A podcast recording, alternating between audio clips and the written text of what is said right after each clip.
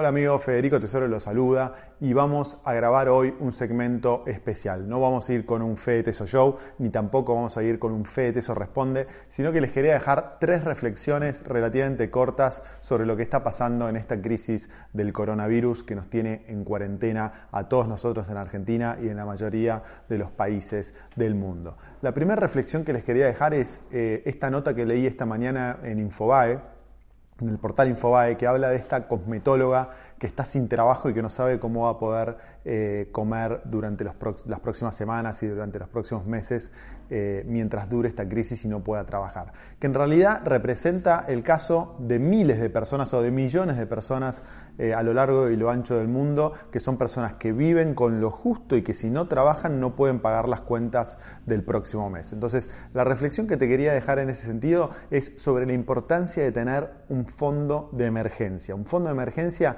que en estas crisis te pueda salvar y te pueda pagar las cuentas durante 3, 4, 5, 6 meses, lo que se pueda. Hay especialistas que recomiendan que sea un fondo de emergencia de un año, pero el fondo de emergencia puede ser de 6 meses o 3 meses. Todo sirve en estos momentos. Lo que tenemos que tener muy en claro es que las crisis, por más que ahora nos toca vivir el coronavirus, dentro de 5, 10 años nos va nos va a tocar vivir cualquier otra crisis que va a tener otro nombre, que va a tener otra causa, pero nos podemos pasar por la misma situación de no poder generar ingresos durante varios meses y el fondo de emergencia justamente tiene esa función, salvarnos en momentos como estos. Vos me vas a decir, bueno, tengo pocos ingresos o tengo un trabajo inestable, pero la mayoría de la gente se va de vacaciones. Durante, pensá, durante los últimos 10 años seguramente te fuiste de vacaciones. Bueno, deja de irte un año de vacaciones y ahorrá ese, eh, ese ahorro para poder constituir tu fondo de emergencia y poder zafar en estos momentos. Así que esa es la primera reflexión que les quería dejar de la importancia de poder construir ese fondo de emergencia que nos salve en estos momentos.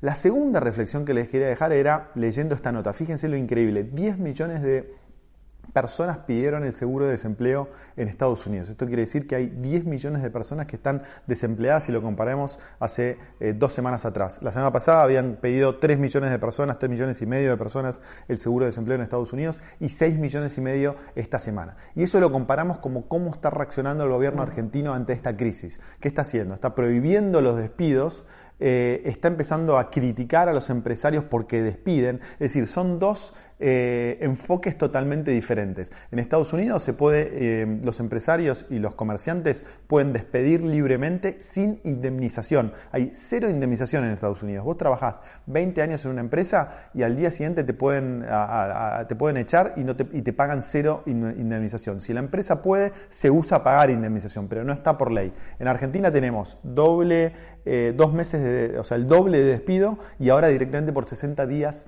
no se puede despedir. ¿Cuál es el mejor enfoque? ¿Cuál, pensás que es el mejor enfoque para pasar crisis como estas? Bueno, no tengas dudas que el mejor enfoque es el de Estados Unidos. Y no es una opinión mía, lo, ves, lo ves en, los resultados de la economía. Estados Unidos paga salarios muchísimo más altos que eh, los de Argentina, hay mucha más variedad de empleos, mucho más fácil conseguir eh, empleo en Estados Unidos, por eso hay cientos de miles y de millones de, y millones de personas que em, emigran hacia Estados Unidos en busca de mejores trabajos. ¿Por qué pasa esto? Porque protegen a las empresas. Ante, esto, una, ante una crisis como esta, hay mucha gente que queda desempleada, pero las empresas quedan eh, en buen estado y apenas la crisis recupera, estos 10 millones de personas enseguida van a ser empleadas nuevamente. Es decir, en Estados Unidos lo que pasa es que las crisis, eh, ante esta flexibilidad que hay, hay mucha, muy rápido, la crisis baja muy, va muy rápido para abajo, pero después sube muy rápido porque las empresas están en buen estado y los empresarios se animan a arriesgar, tomar eh, empleados y de esa manera crecer. En Argentina pasa lo contrario, hay tantas regulaciones, es tan caro tener empleados que las empresas no pueden pueden crecer, los empresarios dudan un montón al momento de, emplear personas, hay un 40% de trabajo en negro, en, Estados Unidos es muy reducido el trabajo en negro, entonces cuando veas este tipo de, noticias en el diario vas a pensar que el gobierno argentina, argentino cuida mucho más a sus empleados. Bueno, es al revés, ese es el discurso. Al mediano plazo el gobierno argentino no está cuidando a sus empleados, por más que aparezca en la tapa del diario que los está cuidando, y el gobierno de Estados Unidos no es que odie a sus empleados, sino que está tratando de que la economía funcione a largo plazo. Y esto, por supuesto, está a lo primero que te decía, a la importancia de tener un fondo de emergencia. Si vos sabés que te pueden echar en cualquier momento, si vos sabés que tu eh, comercio puede eh, no facturar eh, de una forma abrupta, construís un fondo de emergencia y de esa manera estás cubierto. Y la última, para mostrarles que eh, aún a los que estamos en el mundo de las inversiones no todo es buenas noticias, fíjense, nosotros hace cuatro, hace cinco o seis años desarrollamos un hotel en Costa Rica, eh, un hotel espectacular, muy muy bueno. Bueno, en este momento la ocupación del hotel es eh, cero, o sea, no hay ocupación. Entonces tuvimos que tomar la difícil decisión de cerrar el hotel.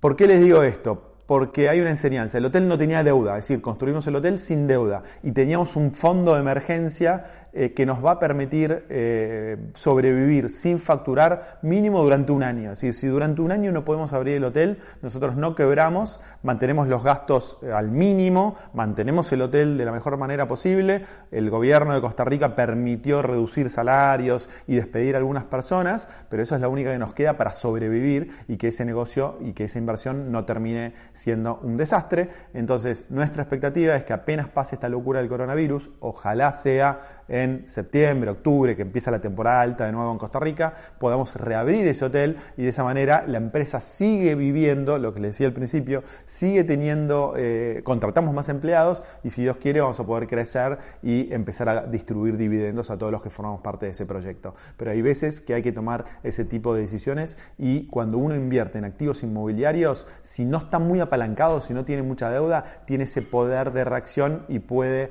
eh, sobrevivir ante momentos de crisis tan difíciles como estas.